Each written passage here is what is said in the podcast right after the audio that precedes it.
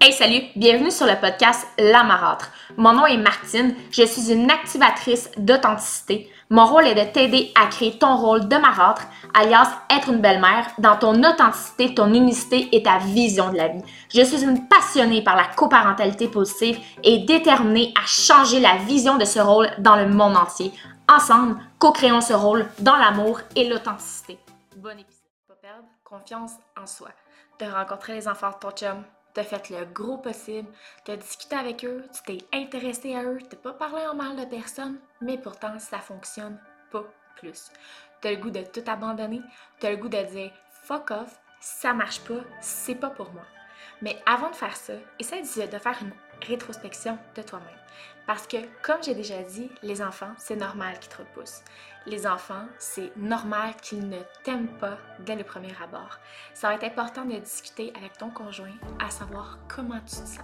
Ton conjoint devra venir intervenir auprès de ses enfants si les enfants te manquent de respect, si les enfants ne t'écoutent pas et si les, les enfants t'envoient promener.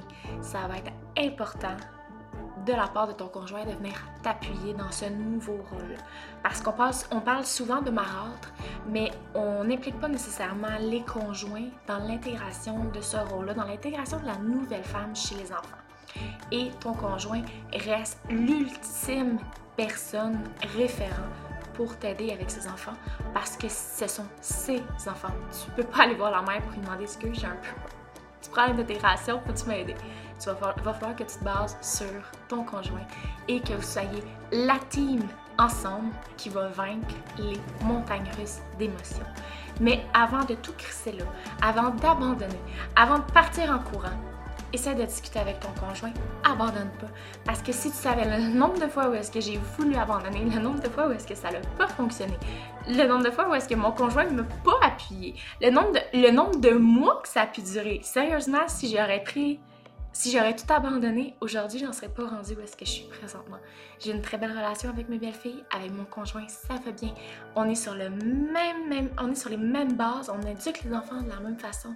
Mais avant de venir à ça, il y a eu des problématiques, il y a eu des chicanes, des pleurs, des solutions, il y a eu des bons temps, mais c'est normal que la vie de belle-mère ou de marâtre soit pas nécessairement de sans montagne russe. Et il y a des journées que tu vas te sentir vraiment comme de la grosse vidange, pour vrai. Il y a des gens que ça marchera pas. Mais c'est pas grave. Continue. Continue de, faire, de, de, te faire briller aux yeux des enfants. Continue d'être unique. Continue d'être authentique. Continue d'être toi parce que tu as quelque chose à apporter à ces enfants-là. Si ton conjoint t'a choisi, c'est parce que tu as des belles qualités.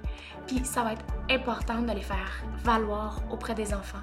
Ça sera peut-être pas facile, ça prendra peut-être pas 24 heures, mais en bout sans lâcher prise, sans continuer en continuant et surtout en faisant ça dans l'amour, tout va finir par se résoudre.